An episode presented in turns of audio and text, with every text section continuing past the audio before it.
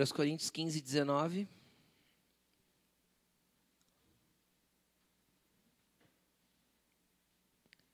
Todos acharam amém? Senhor Jesus, nós te agradecemos por esta palavra, te agradecemos pela tua palavra. Pai, em nome de Jesus, nós pedimos que o Senhor venha mover o nosso interior para que possamos ser ministrados pela tua palavra de forma ampla, completa e que ela possa entrar no mais profundo do nosso coração, trazendo alinhamento, graça, ajuste, transformação, cura, milagre e tudo aquilo que o nosso interior precisa ser ministrado por ti, Jesus. Faça segundo o teu querer, estamos aqui para te ouvir e te queremos falando conosco, Senhor, em nome de Jesus. Amém. Amém? Vamos ler? 1 Coríntios 15, 19, acharam?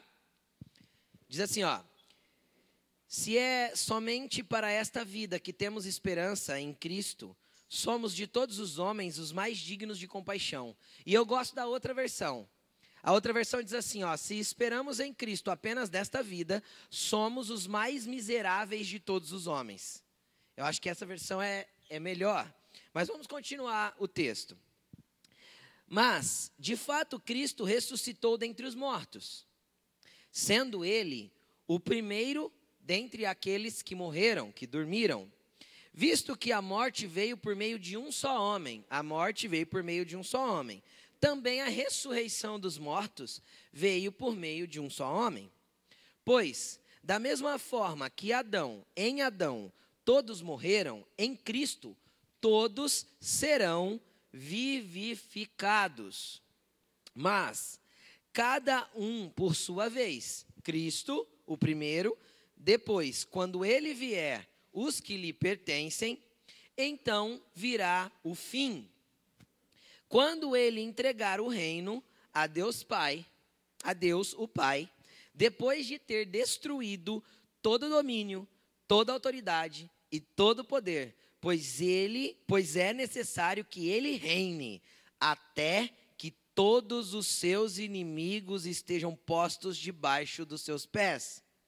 O último inimigo a ser destruído é a morte. Porque ele tudo sujeitou debaixo dos seus pés. Ora, aquele Ora, quando se diz tudo lhe foi sujeito, fica claro que isso não inclui o próprio Deus, que tudo submeteu a Cristo. Quando, porém, tudo lhe estiver sujeito, então o próprio filho se sujeitará àquele que todas as coisas lhe sujeitou, a fim de que Deus seja tudo em todos. Feche a sua Bíblia e preste atenção aqui em mim.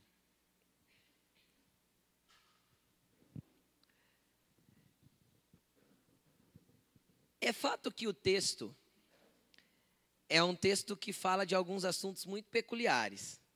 É um texto que fala de escatologia, de fim dos tempos, de ressurreição dos mortos, volta de Jesus. Não que esses assuntos sejam difíceis, mas são amplos. Por isso, obviamente, eu não vou tratar desses assuntos aqui e agora. Mas eu quero falar um pouco a respeito disso e do, daquilo que Jesus quer falar conosco nessa noite através desse texto. A primeira coisa que eu quero trazer para você, e eu quero que você preste muita atenção, é o seguinte: o texto, a gente começou a ler o texto num lugar que diz assim: olha, se esperarmos de Jesus apenas nesta vida, somos os mais miseráveis de todos os homens. Não faz sentido algum nós buscarmos Jesus e esperarmos Jesus pensando apenas nas, apenas nas coisas desta vida. Agora, o que eu quero fazer você entender é o seguinte: primeiramente, todas as pessoas são governadas por alguma coisa. Todas as pessoas são dirigidas por alguma coisa ou governadas por algo. Normalmente, quando a pessoa entra num estado depressivo muito profundo, ou ela pensa em suicídio, é porque já não existe mais razão, entre aspas, para ela viver. Ela perdeu a motivação da vida. Ela perdeu a essência daquilo que movimenta ela a continuar viva nesta terra, desenvolvendo e produzindo e construindo e alcançando ou buscando algo. Então, é, isso mostra que todo mundo é dirigido por alguma coisa, é governado por alguma coisa. E aquilo que me governa, aquilo que me movimenta, também tem o poder de me parar. Aquilo que me movimenta tem o poder de tirar o movimento da minha vida. E, infelizmente, nós vivemos uma geração onde muitas coisas governam as pessoas, muitas coisas dirigem as pessoas, muitas coisas orientam e norteiam toda a vida de uma pessoa, mas pouco disso está relacionado a Cristo. E por que eu estou falando disso? Porque é o seguinte: hoje nós vemos, por exemplo, pessoas que são governadas pelo seu trabalho, toda a motivação da vida é construir uma carreira, toda a motivação da vida é construir algo na área empresarial. E automaticamente, o dia que ele é demitido, ou que a empresa dele fale, ou que qualquer coisa desse tipo falte, já não há mais razão para viver. Então ele pensa em morte, em suicídio. Por quê? Porque ele era governado por isso. Aquilo que te movimenta tem poder de te parar. Tem pessoas que não são governadas pelo trabalho, mas são governadas pelo dinheiro toda a motivação de trabalhar igual um, um, doido, além daquilo que se deve que se, e que se pode, é ajuntar e ter a grana. E automaticamente, quando a grana falta, falta razão para viver. Então a pessoa pensa em suicídio, pensa em morte, pensa em tudo menos em continuar. Tem pessoas, tem casais que são governados pelo formar uma família é uma causa um pouco mais nobre, mas isso não deve governar a minha vida. Quem já viu casais que vivem 18, 20, 25, 30 anos juntos, hora que os filhos todos casaram, o casamento acaba? Acaba. Por quê? Porque a razão de se estar casado e o que movia aquele casamento eram os filhos. Não era o amor, não era Deus, não era tudo aquilo que a palavra de Deus ensina. Então, automaticamente, quando os filhos, acabou-se a missão de criar e lançar os filhos para a vida, acabou o casamento. E normalmente acaba o casamento e acaba até a vida, dependendo da pessoa. Então, o problema é que as pessoas são dirigidas e governadas por coisas, governadas por coisas que não deveriam governar as vida, as vida, a vida delas. Por que não deveria? E isso eu poderia incluir um monte de coisa. Às vezes o teu trabalho é apenas a manutenção da sua vida. Você trabalha para quê? Só para ter o dinheirinho no fim do mês, para poder fazer aquilo que movimenta a sua vida. Às vezes é o teu hobby, o teu time, o teu, sei lá o que, o que, o que, tantas coisas que podem movimentar a vida de uma pessoa. Tem pessoas que se movimentam pelo happy hour, pela balada toda a intenção na segunda-feira é que chegue sexta. Entende? Por quê? Porque não vê a hora de ir para a balada de novo, beber de novo, né? Pelo menos bêbado está adormecido e não vê os problemas da vida. Entende? Ou seja, é uma vida sem propósito, sem razão, sem porquê de viver. Aí o que o apóstolo Paulo começa dizendo? Se eu espero de Jesus Apenas nesta terra eu sou o mais miserável de todos os homens. Se o que governa a minha vida, ou o que me traz na igreja, não é ter o governo de Jesus sobre a minha vida, é apenas receber mais uma bênção para as coisas dessa terra, eu sou um miserável achando que conheço Jesus. Não que você não possa buscar pela tua empresa, pelo teu trabalho, pelos seus filhos, pela sua família, pelo contrário. Jesus ensinou: a pede, pede que eu, que eu dou. Bate, bate que eu abro. Jesus ensinou isso. Então eu devo buscar por essas coisas, mas o foco da minha vida não pode ser isso. Agora eu quero, dentro do texto, que é um texto totalmente de fim dos tempos, é um texto escatológico, eu quero trazer para vocês o um entendimento de uma coisa.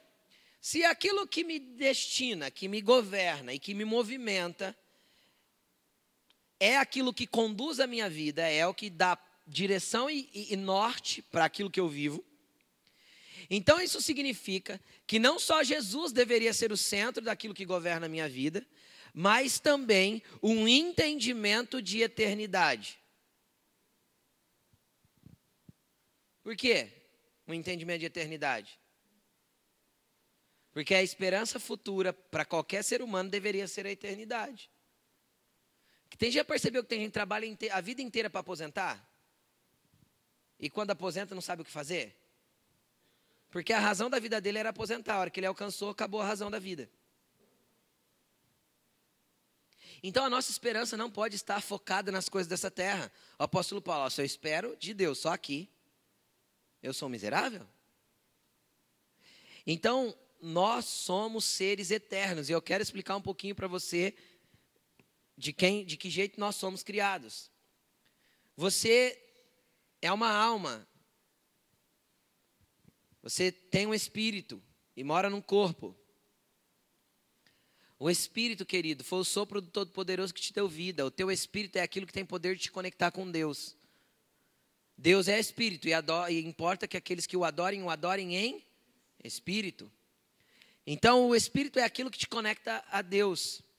A única coisa no teu, na essência do teu ser que pode te conectar a Deus é o teu espírito. Através do Espírito de Deus que está dentro de você também. Entretanto, entretanto, nós temos que entender que esse mesmo Espírito que está dentro de nós para nos dar vida, que um dia vai ser tirado de nós para que nós morramos, esse mesmo Espírito nos conecta a Deus e nos dá senso, ou pelo menos anseio, não senso, porque senso não dá para ter do que eu vou falar, anseio da eternidade. Salomão disse assim, ó, a eternidade está plantada dentro dos homens. Se eu não me engano, é Eclesiastes capítulo 3 ou Provérbios capítulo 3, não me lembro, acho que é Eclesiastes. Que fala que Deus plantou a eternidade no interior do homem. O que, que é a eternidade plantada no interior do homem? É o Espírito. Por isso que todo homem fica inconformado, homem, mulher, humanidade fica inconformado com a morte. Você não acha que a morte é um desperdício? É um negócio que não existia, não deveria existir? Para para pensar, seja sincero. Não é ruim se despedir das pessoas de uma vez por todas? Não é ruim ver alguém que você ama dentro de um caixão e ter que sepultá-lo? Não é muito estranho e, e, e totalmente revoltante para o coração humano a morte? Você concorda comigo ou não? Sim, sim, porque nós não fomos feitos para morrer. Lá no Éden não havia morte. A morte entrou por causa do pecado. Deus limitou os dias do homem. E vou te falar uma coisa: lá no princípio, Deus limitou para mil anos. Depois ele viu que a iniquidade do homem, a maldade do homem era tanta que ele falou: não posso deixar esse bichinho sobre a terra tanto tempo. E aí os dias do homem foram resumidos para 120 anos. Quando chega em Davi, que era um cara que se relacionava com Deus, ele fala assim: Os dias do homem são de 70 anos, após disso é canseira e enfado de carne. Tipo assim, ó, vida é até 70, depois de 70 é canseira. Foi Davi que falou. Eu não sei. Foi Davi que disse, eu não sei quantos anos ele tinha quando ele falou isso. Eu sei que quando ele estava velho, arrumaram uma, uma, uma moça nova só para esquentar ele na cama, porque os cobertores não davam conta mais. Então deve ser estranho. Aí, continuando. Então, nós não fizemos esse senso de eternidade, de inconformidade com a morte, de, de falar, ver que a morte não faz sentido, e, e a gente olhar para um caixão, às vezes, de um menino de 16 anos ou de um, de um jovem de 22 anos e falar: puxa, tinha tanta vida pela frente, ele não deveria ter morrido. E aí as pessoas se revoltam não com o pecado que é a origem da morte, mas se revoltam contra o Criador que criou um homem sem pecado. O Criador criou o homem sem pecado, automaticamente sem morte. Aí, se Deus existisse, Ele não tinha tirado meu filho. Se Deus me amasse, Ele não tinha feito isso comigo. A verdade é que nós amamos mais as pessoas, entendemos mais a humanidade, temos mais senso de humano do que de eterno. E se nós entendemos Deus apenas da perspectiva terrena, nós somos os mais miseráveis de todos os homens. E o que eu quero falar para vocês nessa noite? Começar a falar. Você tem uma alma que é eterna. Eu acho que você não entendeu. Você tem uma alma que é eterna. Você foi feito para viver eternamente. O que você não entende é que você é a sua alma, centro de razão, de razão e emoções. Você é a sua alma, o centro das suas razões e emoções. Isso é a sua alma, o seu intelecto, a essência de quem você é. O problema é que você não pode ser governado pela alma. Como assim, pastor? Você não pode dizer assim, ó, ah, eu fiz porque eu senti. Nem eu fiz porque eu achava que era o melhor. Um é razão, outro é emoção, tudo parte da alma. Eu fiz porque o Senhor ministrou ao meu espírito, então é o espírito quem me governa. Você entende a diferença ou não? Aí o que, que começa a acontecer quando eu paro de ser governado pela minha alma e por todas essas badulaques e esses acessórios humanos que dirigem a vida do ser humano, e eu passo a me conectar com Jesus, passo a ter senso de eternidade e ser dirigido e governado por Ele. A minha perspectiva, o meu prisma de vida, a minha ótica de vida muda. Por quê? Porque eu sei que eu não fui feito apenas para nascer, crescer, engordar e morrer. Não é? Tem algo mais que Jesus quer fazer na sua vida. E se eu espero dele apenas para as coisas dessa terra, eu vou repetir esse versículo cem vezes, mas é muito miserável a nossa mente. Entendeu? É uma mente medíocre, medíocre, pequena, pobre. Por que uma mente pobre? Porque eu penso em Deus como alguém limitado como eu. Eu reduzo Deus à minha existência. E na verdade, Deus quer nos colocar na perspectiva da existência dele. E não que nós andemos e venhamos a trazer Deus para a nossa perspectiva de existência. Vocês estão me entendendo? Vocês estão comigo? Amém? Você pode dizer um amém se você está entendendo? Amém. Então veja bem. O Senhor quer que nós passamos a entender quem Ele é e comecemos a ter uma perspectiva de eternidade. E se eu tenho uma perspectiva de eternidade, eu vou começar a viver do jeito que Jesus falou. Não acumuleis tesouros na terra, onde a traça e a ferrugem consomem, corroem, mas ajuntai tesouros no céus, lá ninguém pode tocar. Por que Jesus falou isso?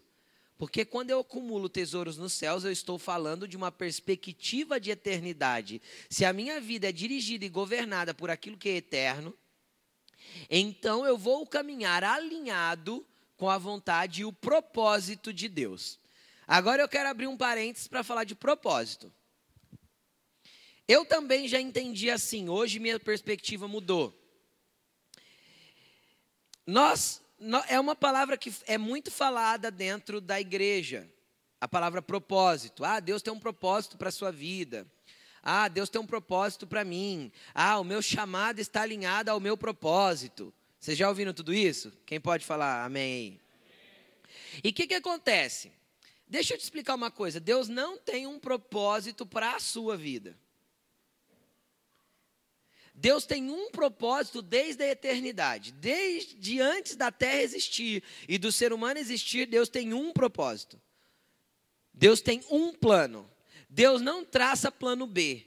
Deus não muda o plano, Deus não tem atalho e Deus não faz é, é, é, desvios dos seus planos e dos seus pensamentos. Então Deus tem um propósito e isso é o propósito eterno de Deus. Jesus Cristo veio, venceu e vai voltar. Propósito de eternidade. E ele vai vir, nós lemos, e ele vai vir para quê? Para sujeitar todos os seus inimigos debaixo dos seus pés, e importa que ele reine até que tudo esteja sujeito e ele entregue o governo desse reino para o Pai, para que o Pai seja tudo em todos. E isso fala do fim do propósito eterno de Deus. Tá, e que isso tem a ver comigo? Tudo. Tudo tem a ver comigo. Por quê? Porque Deus não quer te dar um propósito de vida. Deus quer trazer a tua vida para o propósito dele. Você entende como muda? Deus tem um plano e Ele conta conosco para desenvolver e caminhar dentro desse plano que Ele está executando. Quanto mais próximos dele estivermos, mais alinhados com esse propósito estaremos. Então, o que Deus quer fazer? Pegar a tua vida e tudo aquilo que Ele desenhou para ela e alinhar ao propósito eterno dele. Você vai ser um cooperador de Cristo. O apóstolo Paulo fala que nós somos cooperadores de Deus. E sabe qual é a ideia de cooperar? É fazer com, junto. O problema é que nós queremos desenvolver os nossos ministérios, as nossas obras, ou, ou, a nossa própria vida, ou nossa carreira, ou nosso negócio, desalinhado ao propósito de Deus. Querido, se você tem um negócio, pretende abrir um, ou está abrindo um, você já parou para perguntar para Deus como o teu negócio pode cooperar com o propósito eterno dele? Você já parou para perguntar para Deus do porquê você está abrindo isso em alinhamento ao propósito eterno dele? Ou o teu propósito é só para ganhar grana? Ou a tua grana é só para o teu benefício? Você consegue entender o que eu estou falando? Toda a tua vida deve estar alinhada àquilo que Deus está fazendo. E Ele é um Deus de relacionamento que quer te linkar a esse propósito eterno. Quando Davi disse no Salmo 139, olha, Deus me viu quando eu era apenas um embrião no ventre da minha mãe, de forma grande e maravilhosa ele me formou. E antes que eu visse a luz do dia, todos os meus dias estavam escritos no livro dele. Então você fala assim: ah, pastor, então isso é destino. Não, querido. Porque se Deus desse, presta atenção uma coisa: se Deus desse destino para as pessoas, aquele que você não pode mudar, você não seria gente, você seria robô. Vocês entendem o que eu estou falando? Deus te dotou de um senso de razão, escolha, consciência, é, gosto, personalidade. Deus te dotou de tudo isso. Para quê? Para que você pudesse escolher. Quando ele acabou de dar as leis, ele, ele deu as bênçãos e as maldições e disse para o povo: escolhe, pois, as bênçãos. Escolhe, pois, a vida. Escolhe, pois, os meus mandamentos, pois vocês terão as bênçãos. Escolhe. Deus falou. Escolhe. Então, o que, é isso que Davi falou? Davi falou que Deus traçou um plano para nós. E o plano que Deus traçou, Deus fez um desenho para a nossa vida. Todo mundo.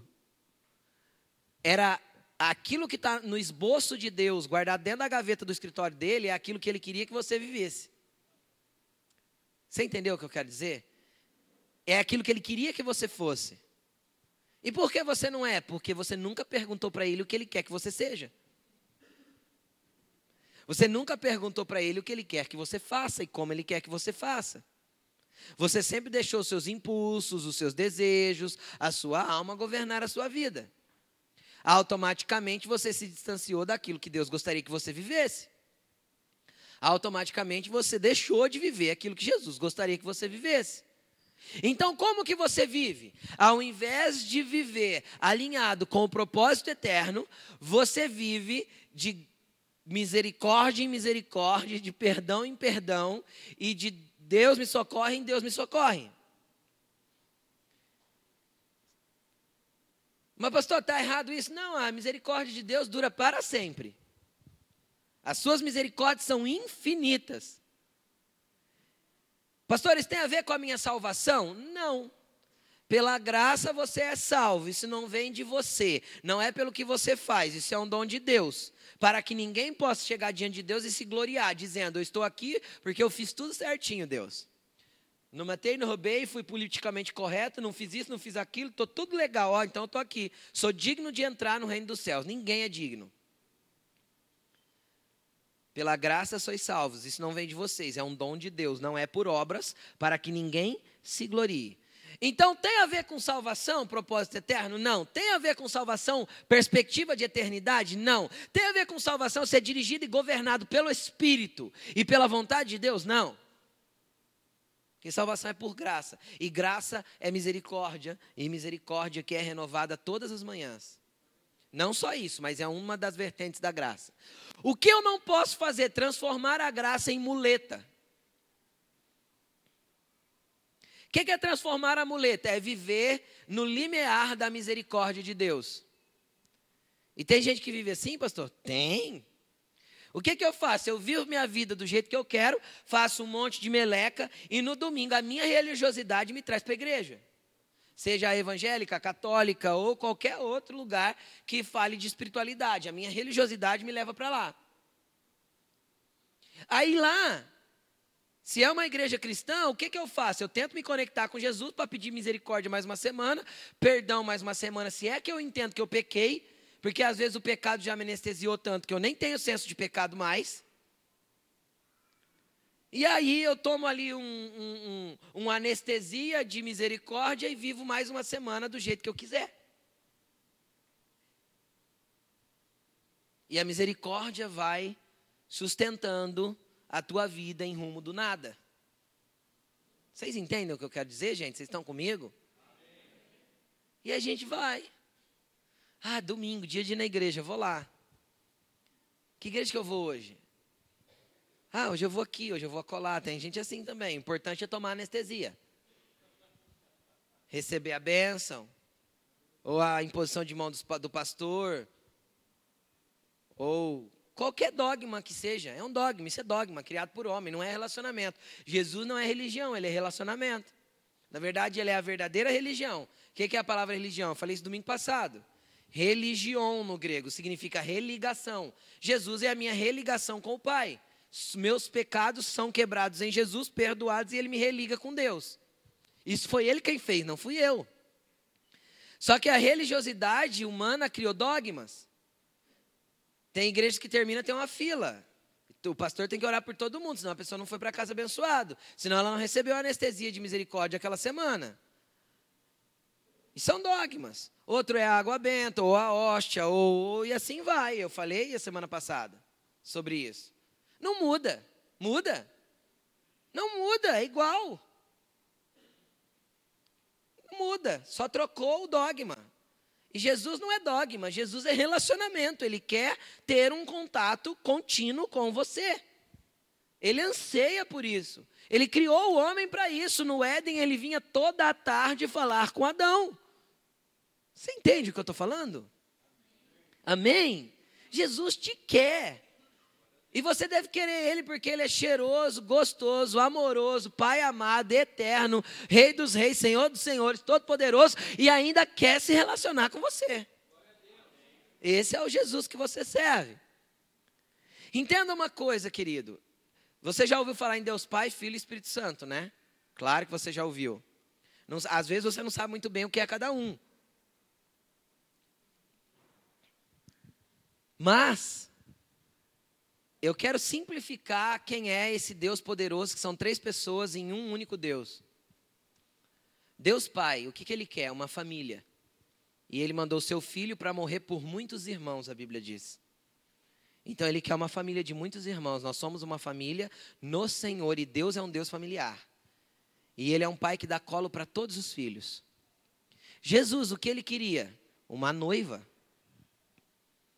Eu falei sobre isso semana passada com o exemplo de Isaac e Rebeca. Jesus queria uma noiva. E o que, que ele quer? O que, que um noivo quer com a noiva? Relacionamento. É o que Jesus quer de nós. E o Espírito Santo, o que, que ele queria? Uma casa. E Jesus preparou corações para que ele pudesse habitar. Somos a morada de Deus através do Espírito Santo. Ele é o Deus conosco, o Emanuel, o Espírito de Deus que está em nós, que é o próprio Deus. É esse Deus que nós servimos. É esse Deus que quer nos dar um senso de vida contínua em Sua presença. É esse Deus que quer nos dar um senso de continuidade de eternidade. Quando a vida findar aqui, pode ser hoje ou amanhã, você sabe do que eu estou falando. Tem um ditado antigo que é verdadeiro: para morrer basta estar tá vivo. Né? Quem já ouviu esse ditado? Né? É um ditado antigo, que os antigos diziam que é real. Para morrer, basta estar tá vivo. Então, se você vai hoje, amanhã, eu não quero te pôr medo. Eu quero te dar senso de eternidade. Ninguém vai cedo. Ninguém vai cedo. Todo mundo vai na hora. Ah, pastor, mas a pessoa morreu muito jovem. Às vezes foi, não foi Deus que levou. Foi o pecado que matou. Que o salário do pecado é a morte. Então tem gente que Deus leva, tem gente que o pecado mata. Então se foi cedo, é porque não foi levado por Deus. Não em todos os aspectos, pelo amor de Deus. Não estou falando de salvação. Salvação é pela graça, não é por nós, para que ninguém se glorie. O que Jesus falou para o ladrão da cruz? O que, que ele precisou reconhecer? Só a divindade do Messias. Senhor, o Senhor não fez nada, o Senhor não devia estar na cruz. O Senhor me perdoa? Jesus olhou para ele e falou assim: Ainda hoje você vai estar comigo na eternidade.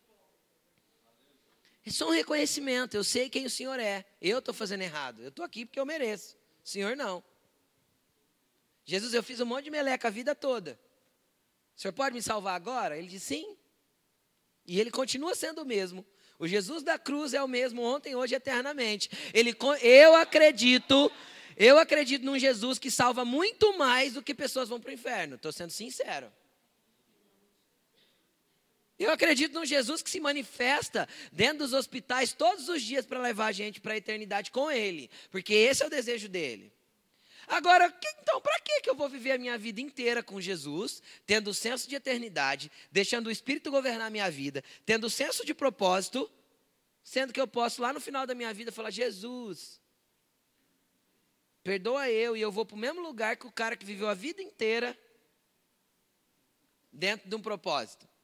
Você consegue entender que também não faz sentido? Ah, para que então? Vou viver a minha vida, vou curtir tudo que eu puder. Na, quando tiver a morte chegando, que eu sentir o peito apertando, ou a cabeça doendo, ou sei lá o quê, eu falo, Jesus me salve, Ele me salva. Então, querido, só que aqui eu vejo o que Paulo falou. Aí eu entro nos estudos, nos, nos, nos dizeres escatológicos do texto para tentar te dar um outro senso, de outro ambiente. Ele fala assim: ó, de fato Cristo morreu e ressuscitou, e ele veio e ele foi o primeiro a ressuscitar. Por isso eu digo que, então, quando chegar o fim, ele vai ressuscitar aqueles que são dele primeiro. Para quê? Para quê?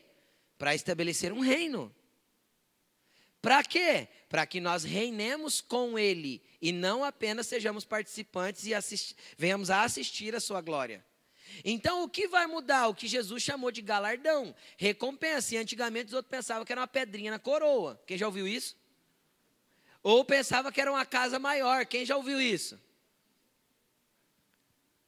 Ou pensava que ia estar no bairro nobre do condomínio fechado do céu. Não, pensava, pensava. Eu já escutei pastores falando que ele queria uma região lá no céu com o nome da sua igreja na entrada. Eu já escutei. Na hora que eu escutei isso, eu falei: Jesus, Senhor te repreenda, cão. Quem você é? Quem está falando aí? Então, existe um monte, existe ainda um monte de dogmas de como será a eternidade, querido. A eternidade não vai ser um monte de nuvens. Igual você assistiu na Era do Gelo, quando o esquilinho chegou no, no, no céu dos esquilos, lembra? E de repente ele acordou e voltou para trás. Vocês lembram disso ou não? Eu ri daquela cena. Por quê? Porque eu ri? Porque tem gente que acha que o céu é aquilo, um monte de nuvenzinho, um monte de coisa que ele gosta. Porque lá estava cheio de nozes, né? Então, tipo assim, é tudo que eu gosto vai ter lá. Lá eu vou comer até me empanturrar e não vou engordar, né? É. Lá vai ter chocolate, lá vai ter sorvete, lá vai ter massa. Não que não possa ter essas coisas. Porque eu entendo que a, a terra é um reflexo da eternidade. Tá bom? Entretanto, a eternidade, querida, ela começa na terra a partir do governo de Cristo na terra, e nós vamos governar e reinar com Ele até que Ele sujeite todas as coisas. E a Bíblia diz que João viu a Nova Jerusalém descer do céu ataviada como uma noiva para a nossa habitação. E nós não, não nós irmos para o céu para ir para a Nova Jerusalém. Aí muda todo o senso. Por quê? Porque aí dá um senso de tipo assim, eu vou deixar tudo para trás que se dane. Para um senso de eu preciso ganhar toda a terra por o meu Cristo, porque o meu Cristo vem para governar aqui. Muda o senso de eternidade. E aí, quando ele vir, acontecerá a ressurreição. E você pode não acreditar nisso. É bíblico, Jesus falou sobre isso. Jesus quebrou os saduceus um monte de vezes com esse negócio de ressurreição. Os saduceus eram os caras do, do, da linha dos, do judaísmo que não acreditavam em ressurreição. Eles vinham falar com Jesus, Jesus dava, tum, ressurreição. Eles vinham, tum. Jesus dava cada uma neles que saia até torto, não tinha como. Os fariseus quis ficar até amigo de Jesus, não conseguia porque Jesus olhava, vocês são hipócritas. De cara, aí não dá para ser amigo de Jesus, os fariseus falavam. Por quê? Porque eles eram hipócritas mesmo. Jesus não lida com hipocrisia. Deus resiste o soberbo. E a hipocrisia, ela é, ela tem a base na soberba, na arrogância e no orgulho. Deus resiste o soberbo, não é isso? Deus mete o pé no peito do soberbo e fala: Para, eu não vou deixar você ir. Você é orgulhoso. Você é arrogante. É Deus quem faz isso. É Deus que resiste o soberbo. Não é o cão. Porque o cão nem precisa. Porque Deus já faz. Amém? Então o que, que acontece? Acontece que na ressurreição, o que, que Jesus falou? Ó, Mateus capítulo 5. Sermão da montanha, a pregação mais básica de Jesus. Quem já leu Mateus 5, 6 e 7? Se não leu, leia. Doze vezes essa semana. Por quê? Porque a pregação é a pregação básica, é a carta magma da igreja. É o ensinamento base do que Jesus trouxe na terra. Mateus 5, 6 e 7, Sermão da Montanha. Começa lá com bem-aventurados, os pobres de espírito, porque eles herdarão o reino dos céus, e assim vai. Em Mateus 5, Jesus diz o seguinte: Não temei os que matam o corpo, temei aqueles que podem lançar no inferno tanto a alma quanto o corpo. Parou para pensar nisso? Como assim lançar no inferno a alma e o corpo? Não era só a alma que ia para a eternidade? Querida, é porque vai haver ressurreição. No fim. Não é para agora. Ninguém vai ressuscitar agora. Só se for por milagre, como Lázaro. Aí pode. Do contrário, a ressurreição é no fim. Primeiro, aqueles que são dele, porque vão entrar no governo com ele para derrotar os inimigos, e no final, todos. Aí vem aquele versículo que Paulo disse, porque todo olho verá e toda língua confessará que Jesus Cristo é o Senhor. E você achava que esse versículo era para o tempo humano. Não, não é. Isso fala de um tempo do fim. Amém, gente? Estão me entendendo? Vocês estão comigo? Então vai haver ressurreição. O que vai ser lançado no inferno para quem andar sem Jesus? Corpo e alma. Na, na ressurreição, no lago de fogo e enxofre, que a Bíblia chama de segunda morte, vai estar alma e corpo. Alma e corpo. Porque a alma é eterna. E corpo vai ser ressuscitado para ser eterno também. Paulo fala: ó, isso é a nossa habitação temporária em Mateus 15, 16, em 1 Coríntios 15, 16. Pode continuar lendo que você vai ver. 15 e 16. Isso é uma habitação temporária. Isso é uma casa por enquanto. Eu moro nesse corpo, mas esse corpo vai sumir. Veio do pó ao pó, volta.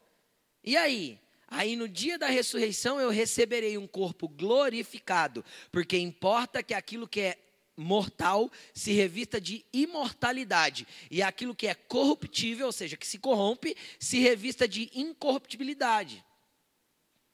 Não vai se corromper mais.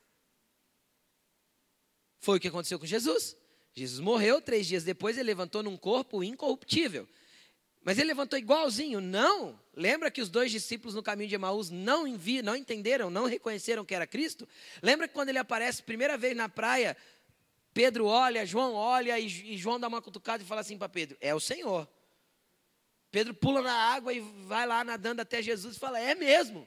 Mas, tipo assim, era alguém estranho, diferente. Eles sabiam por aquilo que ele emanava que era ele. Quando ele partia o pão, quando ele compartilhava do que ele tinha, sabiam que era ele. Assim será o corpo daqueles que vão ressuscitar. E quem vai ressuscitar? Todos? Ou de um lado ou de outro?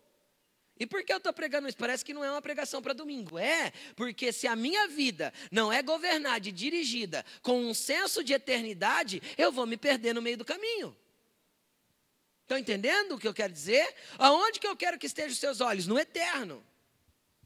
que os seus olhos estejam no eterno para acumular tesouros no eterno, para construir coisas para o eterno, para já, desde já, se relacionar com o eterno. Mas é possível, pastor? É. É possível. João capítulo 14, versículo do 1 ao 6, Jesus falou assim: ó, Eu vou preparar lugar para vocês, e quando estiver pronto eu volto, para que onde eu estiver vocês estejam comigo. E é muito legal a tradução, se nós pegarmos no contexto do grego, ele diz assim: Eu vou preparar lugar nos aposentos para vocês. Aposentos celestiais, quartos, lugares de intimidade eu vou preparar lugar para vocês se relacionarem comigo. Eu vou preparar, a hora que estiver pronto, eu volto. Ele voltou três dias depois, apareceu para os discípulos falou: Pronto, está pronto, recebam o Espírito Santo agora. Agora vocês podem se relacionar comigo. Agora vocês podem ir para lugares celestiais, ter contato com as coisas espirituais. Vocês podem receber o Espírito de Deus e ser um comigo. Está pronto. Eu já posso ter contato com o eterno. Só que a gente vive uma vida medíocre onde a gente acha que a gente não pode. Ai, Deus fala com as pessoas. A gente pensa que a voz. Oh, né? Não, é verdade. Quem é a ovelha de Jesus aqui? Levanta a mão assim, ó. Eu sou ovelha de Jesus. Jesus falou assim: ó, as minhas ovelhas ouvem a minha voz e me obedecem. Apocalipse 3:20 Eis que estou à porta e bato. Quem ouvir a minha voz e abrir a porta, eu entro para comer com ele e ele comer comigo. Relacionamento. Jesus é um Deus de relacionamento. Mas eu tenho que ouvir a voz, não escutar bater na porta. Que na porta da sua alma pode bater todo tipo de coisa. Satanás bate na porta da tua alma todo dia com tentação. Não bate? É ou não é? Todo dia. Então, na porta do, do, do, da sua alma pode bater coisas que não são Jesus. Por isso que você tem que conhecer a voz. Quando bater na porta, você pergunta: quem é? E você só abre para quem você conhece a voz. Se alguém ouvir a minha voz e abrir a porta, eu entro. Para mim, a chave desse versículo está em reconhecer a voz dele. Entenderam? É a chave desse versículo. É a chave de abrir a porta. É reconhecer a voz dele. Jesus quer se relacionar conosco de forma pessoal e quer nos dar esse senso de eterno. Quer que nós entendamos ele de forma ampla e completa. Gente, é necessário que nós aprendamos a andar com Jesus. E não transformamos ele apenas na, na, no rito religioso do domingo à noite ou do domingo de manhã. Jesus é um Deus de relacionamento e é muito bom se relacionar com Ele. Por quê? Porque você vai começar a ter experiências com as coisas eternas. Você vai começar a estar andando na rua e quando você sentir medo, Jesus mostrar para você os anjos que caminham contigo. Pô, pastor, é verdade isso? Sim, já, eu já tive essa experiência. Jesus pode te mostrar lugares celestiais. Quem já teve experiência com lugares celestiais aqui, levanta a mão. Tá vendo? É possível. Jesus pode te levar lá, falar com você, ministrar a sua vida, te dar o encargo profético e a evidência profética para que você consiga ver ambientes e fazer leituras espirituais daquilo que está se movendo em cada lugar.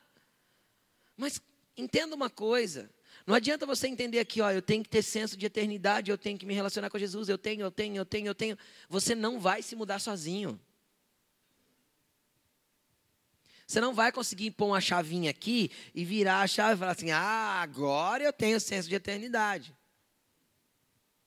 Nem agora eu consigo entender o que Jesus é. Por quê? Porque demanda um relacionamento. E eu acho que eu falei isso domingo passado, mas vou falar de novo, porque é algo que está queimando e ministrando meu coração.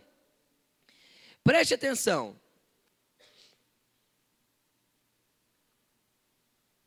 Por que Jesus? Eu não sei se eu falei domingo ou falei quinta. Jesus em Mateus, dentro do mesmo sermão da montanha, Jesus em Mateus capítulo 6, versículo 6 em diante, ele fala de oração e começa a entrar lá no que você conhece como oração do Pai Nosso. A oração do Pai Nosso, se eu não me engano, começa no versículo 8 e vai até o 14. E é muito interessante que ele fala assim: olha, quando vocês forem orar, entra no teu quarto, fecha a tua porta e fala com o teu Deus secretamente. Tenha um tempo secreto com ele. E esse lugar secreto não precisa necessariamente ser o quarto. Porque Jesus tinha o secreto no alto da montanha, Jesus tinha um secreto na praia, Jesus fazia os secretos dele no, no Jardim das Oliveiras. Jesus tinha o secreto dele em todos, em vários lugares. Qual que é o segredo do secreto? O segredo do secreto não é o lugar, o segredo do secreto é o tempo que você separa para isso. Porque se Deus é um Deus de relacionamento, eu tenho que ter um tempo de exclusividade para Ele.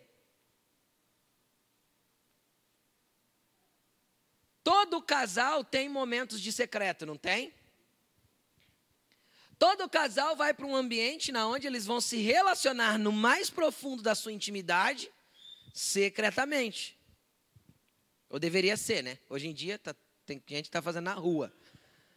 Mas aí não existe o amor e a intimidade, existe só o sexo. Tá? Então Deus nos presenteou com o sexo, mas para ser íntimo e profundo e ser norteado e baseado no amor. Não apenas para prazer. Se é apenas para prazer, é apenas para satisfação da minha própria carne. Mas vamos continuar. Agora entenda uma coisa. Tem gente que fala assim, ó, ah, eu falo com Jesus o dia todo. Legal. É bom? Ah, eu estou dirigindo e estou falando com Jesus. Top. Orai sem cessar. Orai continuamente. Ore incessantemente no Espírito. Tudo isso é instrução bíblica. Deus é onipotente, onipresente, onisciente. Ele está em todo lugar. Você pode falar com Ele onde você estiver. Você já falou com Ele em orações relâmpagos de desespero, Ele te atendeu, não foi? Jesus tem misericórdia. E Ele tem misericórdia. Alguma coisa te dá livramento. Né? Quem já fez isso? Então ele está em todos os lugares. Por que então Jesus orienta você separar um lugar secreto? Porque o que Jesus quer é o teu tempo e o teu relacionamento. É um lugar de intimidade. Por que eu falei do casal? Porque imagina um casal falar assim, amor, eu quero ter intimidade com você. Mas eu preciso é, viajar, vamos no carro, eu vou dirigindo e nós vamos tendo intimidade. É possível? Não, não é possível. A esposa fala assim: amor, eu queria ter intimidade com você, mas eu preciso lavar louça. Vamos lá, eu vou lavando louça e a gente vai tendo intimidade. Não é possível. Não, vou lavar o quintal, vou lavando e a gente vai tendo intimidade. Entendeu? Não dá. Não dá. O que que dá? Dá para ter faíscas de intimidade. E com Jesus é do mesmo jeito. Dá para tua esposa estar tá lavando louça e você dar um cheiro no cangote dela, não dá? Dá. Dá para você estar tá dirigindo e ela vir fazer um carinho em você, te dar um beijo no teu cangote, não dá? Dá. São faíscas de intimidade. Então dá para ter faíscas de intimidade no teu dia a dia com Jesus, mas intimidade de verdade é quando você pega um tempo único e exclusivo para ele e fala: Jesus, esse tempo é teu. E separa e vai para o quarto. Aí dá para ter intimidade de verdade. Aí as faíscas que você fez antes, falando com ele, orando, se mantendo em contato, vão acender com muito mais facilidade. Ah, mas pastor, eu entro no quarto, isso acontece. Se eu pedisse para levantar a mão, é que as pessoas iam ter vergonha, mas eu tenho certeza que 70% a 80% da igreja ia levantar. Pastor, eu entro no quarto, eu oro cinco minutos e não tenho mais o que falar. Ou eu oro dez minutos e não tenho mais nada para falar. Pastor, já pus até no papel, dá dez, doze minutos, não passa disso. Sim, eu sei. Porque todas as vezes que a gente começa um relacionamento, a gente tem dificuldade para desenvolver o assunto. Você já parou para perceber isso ou não? E como que eu faço para ampliar o meu relacionamento com uma pessoa? Continuo conversando com ela. Pastor, e o que, que eu falo para Jesus? Se você tem dificuldade com as palavras, querido, pegue uma canção que exemplifica quem ele é. Não é canção de pedir, não. Não é canção mendiga, não. Tá? Né? Pega canções que falem dele, que falem quem ele é, que exaltem o nome dele e começa a cantar elas.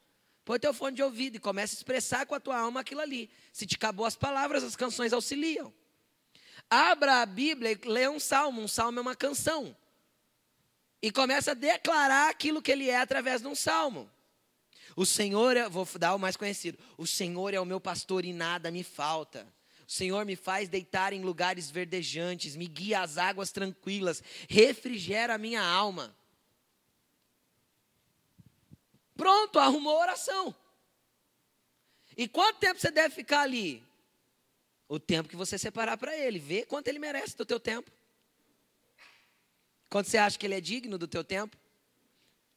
Separa e fica. Pastor, se acabar tudo, acaba a música, acaba, fica em silêncio. Às vezes ele está ansioso para falar com você e você não para de falar. Você é uma matraca. Às vezes ele está doido para te responder. E a hora que ele vai te responder, vai assim, você começa a falar de novo. Ele. Aí você vai, ele vai falar de novo, você. Aí a hora que ele vai falar, você levanta e sai do quarto. Amém, Jesus, estou indo, o que eu tenho que fazer? Ele fala assim: volta amanhã que eu tento te falar o que eu queria te falar. Então você precisa parar para ouvi-lo também. Fique em silêncio um pouco. Deixa a canção, às vezes, só tocando aqui aleatoriamente, se não te atrapalha, eu não me atrapalho. Eu deixo ela no meu fone de ouvido, tocando aleatoriamente, mas eu estou ouvindo o céu, estou ouvindo Jesus. Fala, Jesus, eu estou para te ouvir. E quanto tempo você vai ficar lá? O tempo que você achar que você tem que separar para Jesus. E o que vai acontecer nas primeiras vezes? Vai te acabar as palavras, vai te dar sono. Vai ter gente batendo na porta. Vai ter barulho no vizinho. Vai ter tudo para atrapalhar o teu secreto. E quando você deve para o secreto? Quando você está com raiva. Quando você ficou nervoso. Quando teu dia foi uma meleca. Para não falar outra coisa. Quando nada deu certo. Quando tudo está bom. Quando você está feliz com Jesus. Quando você está revoltado com você mesmo. Quando você acha que Jesus não fez nada, ele podia ter feito. Quem já sentiu isso? Jesus, o senhor podia ter feito alguma coisa que o Senhor não fez. Vai em todos os tempos para lá, para o teu quartinho, para o teu secretinho, fica lá com ele, você sai de lá leve. E é melhor o teu secreto, é melhor o teu secreto do que tentar vir no domingo à noite e receber uma anestesia de misericórdia. Jesus não quer que você viva de anestesia de misericórdia em anestesia de misericórdia, porque Ele quer que você tenha senso do eterno. E eu só tenho senso do eterno quando eu começo a me conectar com o eterno através do meu lugar secreto. E não tem jeito de ser de outro jeito. Não tem. Ah, não tive tempo de orar, mas eu orei dirigindo, não tive tempo de orar. Não, você pode até ter dado um beijo na nuca de Jesus e falar: Jesus, eu queria ter o tempo com o Senhor mais tarde. Mas se você não for lá ter tempo com ele, não vai rolar o tempo. E por que eu usei o casamento? Parece algo tão carnal, pastor. Que o apóstolo Paulo falou assim: Grande é este mistério, eu me refiro a Cristo e à igreja. Ele estava falando do casamento. E ele estava comparando a igreja, o relacionamento da igreja com Cristo, dentro de um relacionamento de casamento. Porque é um relacionamento igual, porque Jesus Cristo veio buscar uma noiva. E eu gosto muito disso, porque a palavra noiva, tanto no hebraico quanto no grego, não significa noiva, porque não existe noivado no contexto judaico. Significa jovem esposa. Pode pesquisar. Então a igreja é a jovem esposa do cordeiro. Ele, ela já pode se relacionar com ele. Amém, gente? Estão entendendo? Você, Jesus quer relacionamento com você. E esqueça o ambiente sexual. Desmonte essa mente deturpada que você criou aí. Porque tem pessoas que pensaram no ambiente sexual, pelo amor de Deus. Nós estamos falando de um relacionamento espiritual com Jesus Cristo. Ele é tudo em todos. E o que ele quer fazer? Ele quer levantar um povo que vai governar com ele. Para quê? Para que ele sujeite todos os nossos inimigos debaixo dos pés dele. E no final, o apóstolo Paulo disse o seguinte na carta de Romanos, se eu não me engano: E em breve o Deus da paz esmagará Satanás debaixo dos nossos pés. Isso significa que nós vamos estar na treta com Jesus. Entendeu ou não?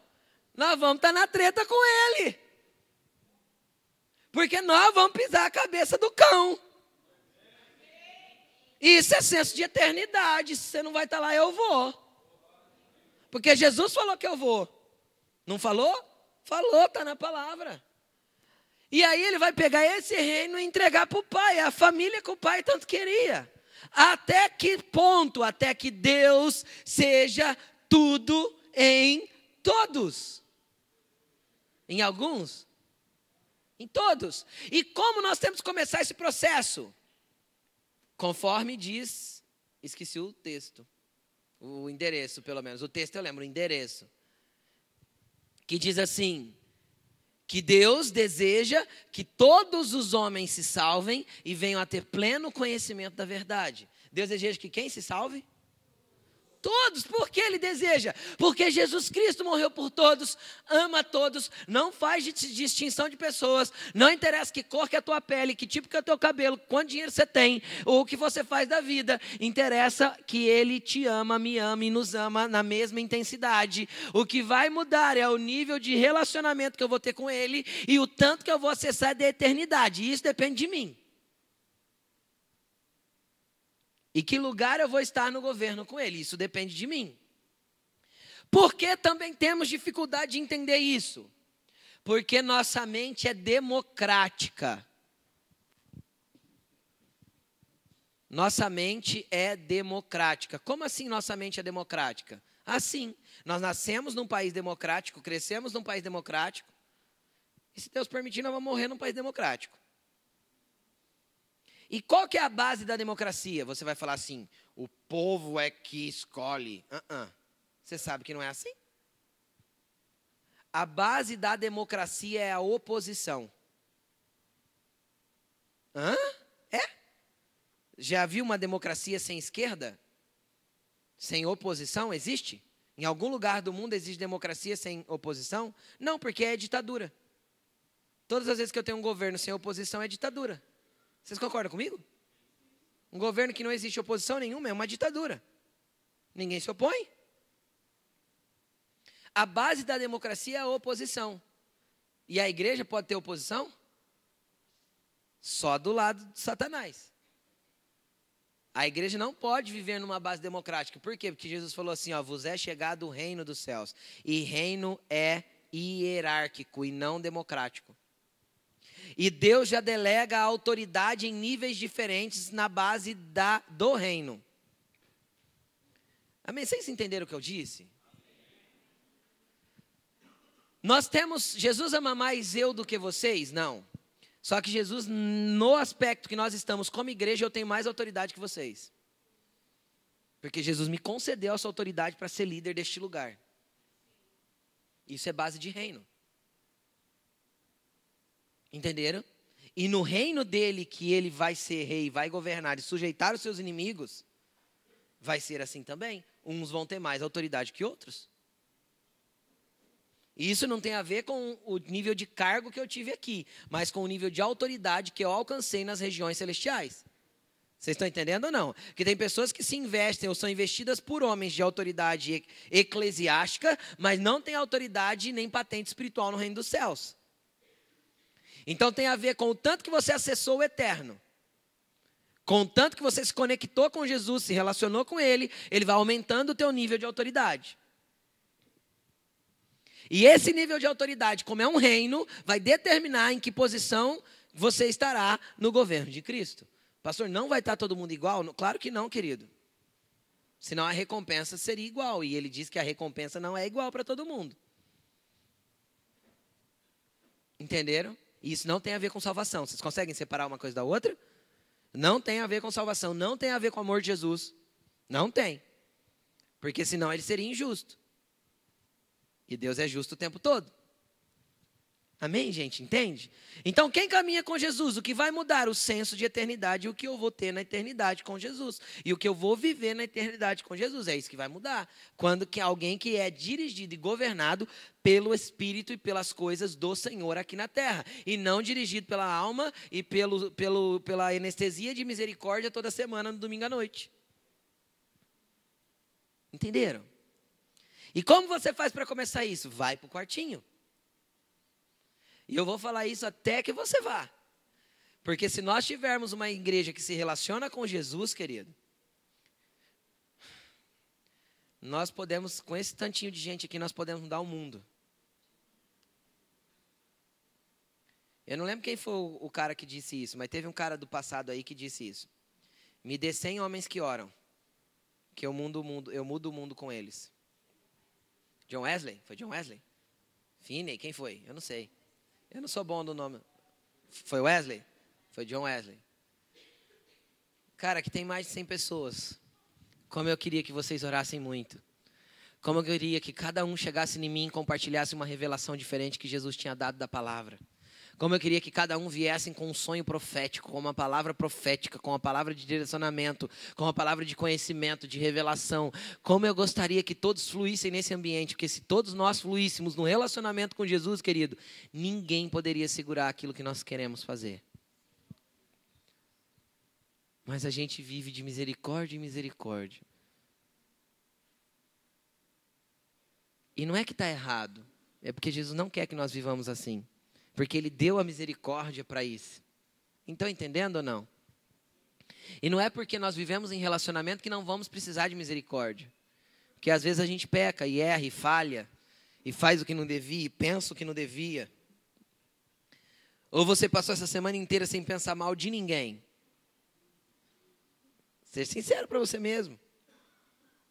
Ninguém você falou assim, e é sei porque ele está fazendo isso.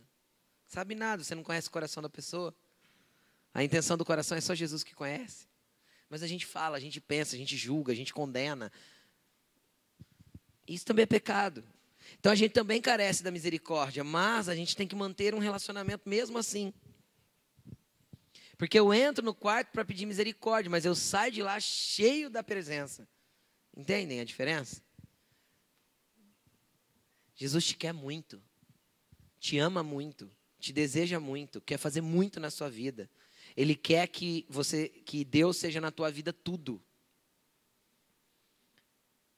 E querido, você só vai ter de Jesus o quanto você estiver disposto a dar para Ele.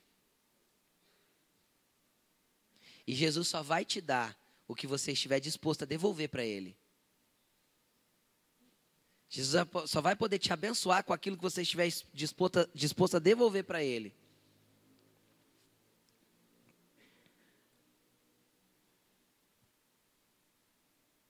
É assim que Jesus quer que você viva.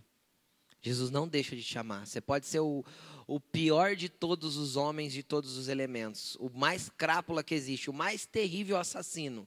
Jesus ama. Quer salvar e redimir e mudar a vida. Entretanto, o que Jesus mais anseia é que você se relacione com Ele. Ele te ama muito, está ansioso para se relacionar com você. Coloque-se de pé.